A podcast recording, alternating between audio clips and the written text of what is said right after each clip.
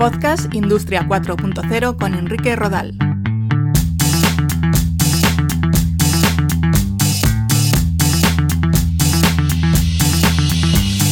Un saludo, bienvenidos a un nuevo capítulo de Podcast Industria 4.0. Ya sabéis que estamos en www.podcastindustria40.com.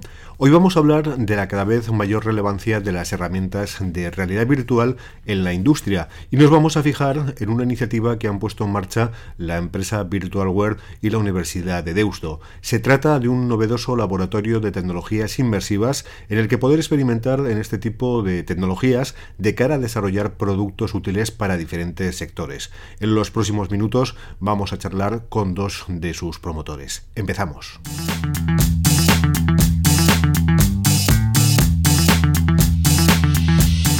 Nos encontramos en el Immersive Lab de la Universidad de Deusto y de la empresa Virtualware en el campus de la Universidad de Bilbao. Se trata de un laboratorio para experimentar con tecnologías de realidad virtual puntero a nivel mundial que permitirá a sus estudiantes y profesores desarrollar proyectos de realidad virtual asociados a algunas asignaturas y proyectos de fin de grado y máster. Y desde luego muy centrado en Industria 4.0. Nos acompañan Andoni Eguiluz, que es el coordinador del laboratorio en tecnologías inmersivas Virtualware Deusto. Hola Andoni, ¿qué tal? Hola, ¿qué tal? Y también Sergio Barrera, CTO y fundador de Virtualware. ¿Qué tal, Sergio? Hola, buenos días, ¿qué tal? Sergio, empezando por ti. Eh, enseguida hablamos de este espacio y de sus características, pero la primera pregunta eh, la quiero enfocar al ámbito de la industria 4.0 y sería, ¿cuál es el impacto de la realidad virtual en la industria 4.0? Bueno, pues estamos viendo una creciente demanda de, de servicios de realidad virtual en la industria porque se está viendo desde la industria que es una tecnología que está lo suficientemente madura como para poder ser explotada en, determinados ámbitos que tienen que ver con revisión de producto, con iteraciones muy, mucho más rápidas de lo que se realizaban mediante procesos más tradicionales, en procesos de ingeniería, en, procesos de entrenamiento, en procesos de, todo tipo. Realmente eh, estamos aprendiendo mucho de los diferentes verticales de nuestros clientes en cómo aplicar esta tecnología porque realmente son, son ellos los que, los que saben dónde, tiene, dónde puede llegar a tener utilidad. Y nosotros estamos un poco pues para poner ese servicio en funcionamiento con las mejores tecnologías. Hmm.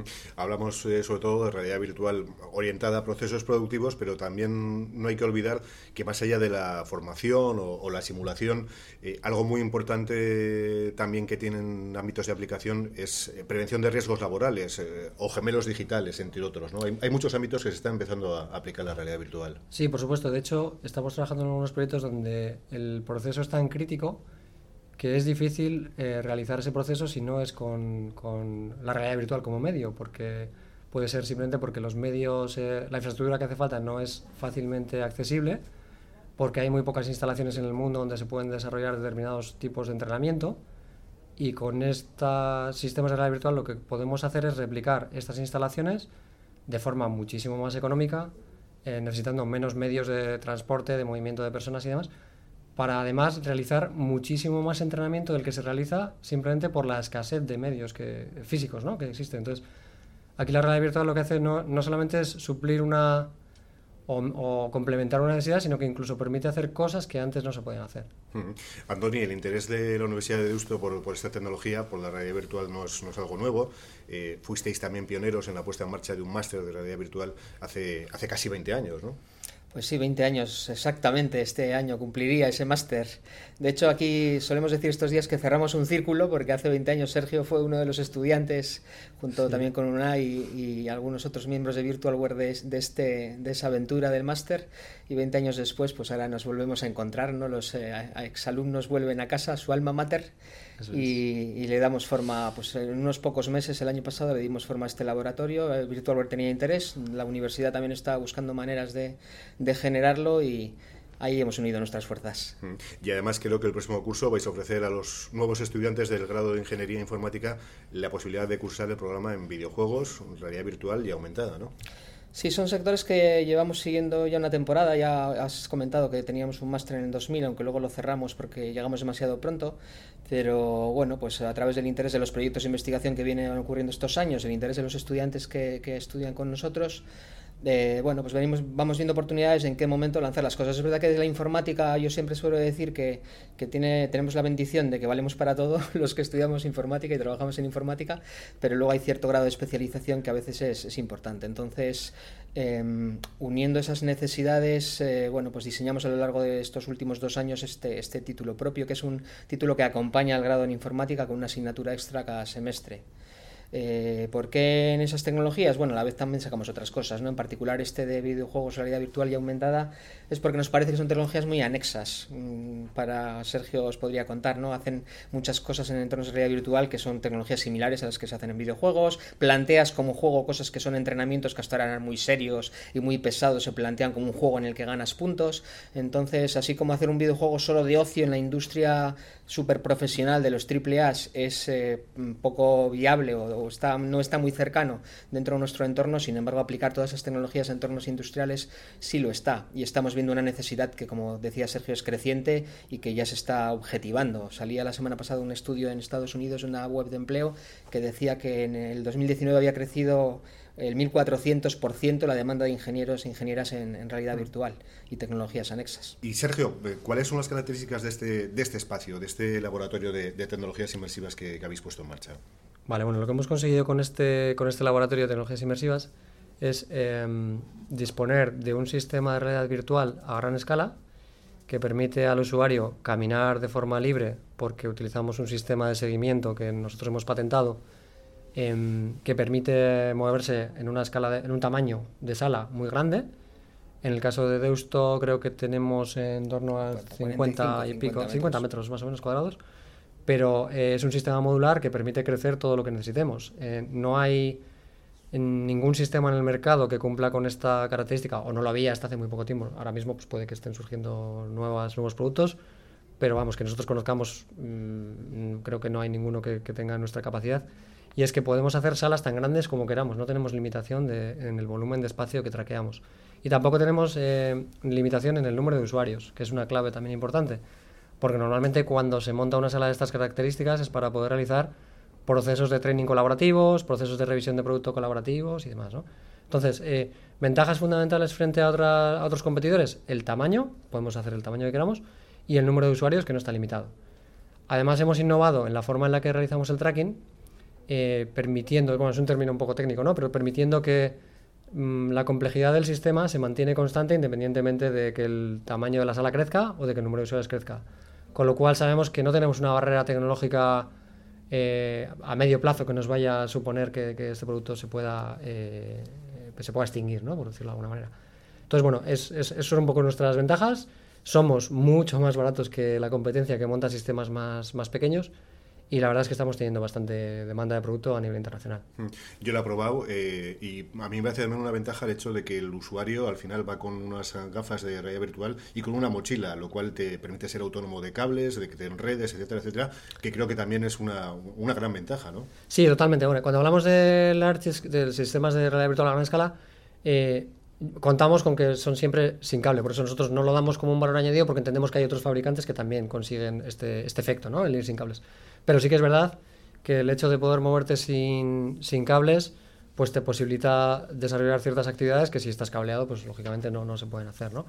Eh, podemos ver la imagen desde cualquier perspectiva, podemos agacharnos, podemos eh, dar la mano a un compañero, quiero decir, tenemos un nivel de, de, precisión en el que se pueden desarrollar tareas que antes no era, no era viable. Y además, todo esto lo acompañamos de un software, no solamente es la parte hardware, también acompañamos de un software que permite abstraer ciertas complejidades que hay en estas instalaciones, muchos equipos, eh, la red, eh, la representación de los demás usuarios para que verlos como otros avatares, ¿no? Todas estas cosas que son difíciles de programar, pero las damos ya hechas para que el usuario, nuestro cliente, pueda hacer uso de esta tecnología de una forma mucho más amigable, que es un poco la... Una de las grandes barreras que existen ahora mismo en la realidad virtual es que los entornos de, tanto los entornos de desarrollo como de producción, requieren de personal técnico bastante especializado para ponerlos en marcha. Nosotros estamos tratando de mejorar esa, esa barrera de entrada, de, eliminarla, haciendo sistemas que sean un poco más amigables tanto en, el, en, la gestión del contenido como en la gestión de los recursos de la sala, etcétera. ¿no? Entonces es un poco nuestra solución es una solución completa eh, que complementa el software con el, con el hardware de, tracking, ¿no? En este caso. Mm. Oye, Andrés, ¿qué van a poder hacer las, las personas, los alumnos o, profesores que, que, accedan a este espacio inmersivo? Bueno, el laboratorio ya es eh, la concepción estaba diseñado como un lugar, pues lo que es, tradicionalmente es un laboratorio, en el que hay trastos tecnológicos con los cuales se puede experimentar. ¿no? Entonces eh, ya contamos con una serie de gafas de realidad virtual, con una serie de tablets para hacer realidad aumentada. O sea, las tecnologías, digamos, de consumo están disponibles ahí para, para utilizarlas tanto en asignaturas eh, asociadas a la docencia, sobre todo de ingenierías, aunque también estamos colaborando, estamos hablando con otras facultades para hacer trabajos mixtos. Nos importa mucho la aplicación, la tecnología al final si solo lo usas en sí misma eh, no vale para nada. Lo que interesa luego es aplicarla, pues como comentaba ahora Sergio, ¿no? haga usos concretos de ingeniería o de lo que sea. Entonces tenemos relaciones con la Facultad de Psicología, la próxima Facultad de Medicina, de manera que mm, también tenemos idea de desarrollar proyectos que sean luego de aplicación en sectores concretos como la salud, como la ingeniería, como como la educación, ¿no? obviamente estamos muy cercanos, y también como el patrimonio, la cultura, que también son clásicos en tecnologías inmersivas. Y luego también hay proyectos de investigación asociados que desarrollaremos en este laboratorio, tanto proyectos eh, I más D puros que realizamos pues, dentro de la universidad y con entidades eh, relacionadas en, pues, por ejemplo, en la Red Vasca de Ciencia y Tecnología, eh, como proyectos de fin de grado, de fin de máster que hacen nuestros estudiantes pues cuando están acabando sus estudios, ¿no? Proyectos que intentamos y, promovemos que se acerquen mucho al mundo real y que muchas veces empresas como Virtualware pues lideran y coordinan. Sí, de hecho, tenemos un proyecto muy bonito que queremos desarrollar con la, con la Universidad de esto en este caso, que consiste en la comunicación de mm, varias de estas salas, de manera que pueda haber técnicos en diferentes localizaciones utilizando diferentes salas inmersivas, pero que puedan estar colaborando en un proceso estando remotamente. Eh, la idea sería, em, para que la gente lo entienda, ¿no? pues montar como una especie de Skype, pero donde tú tienes una representación virtual, estamos en la misma escena. Bueno, todo eso tiene una serie de complejidades eh, que tienen que ver con las, los diferentes tamaños de sala que podemos estar gestionando, eh, las comunicaciones, eh, todo lo que tiene que ver con Internet y demás, que hay que resolver y, estamos en un proyecto ahora mismo que donde a nosotros nos viene genial tener una sala tan cercana, remota a la nuestra, para poder hacer las, todas las pruebas que hay que hacer y, demás, y desarrollar todo, todo el software. Entonces ahí, ahí sí que creemos que podemos tener mucho apoyo por parte de la universidad. También. Yo creo que esto responde a una estrategia que nosotros intentamos hacer siempre que podemos, que no siempre es fácil, que es un win-win entre, la, entre la empresa y la universidad cuando colaboramos, ¿no? Que es que en la empresa, en el día a día de los proyectos y de los clientes, hay cosas que no tienes tiempo nunca para hacer, ¿no? De hecho, nos lo comentaba Virtual cuando empezábamos a diseñar el, el, laboratorio con ellos, de me encantaría probar esto, pero es imposible, no tengo gente para hacer este prototipo, ¿no?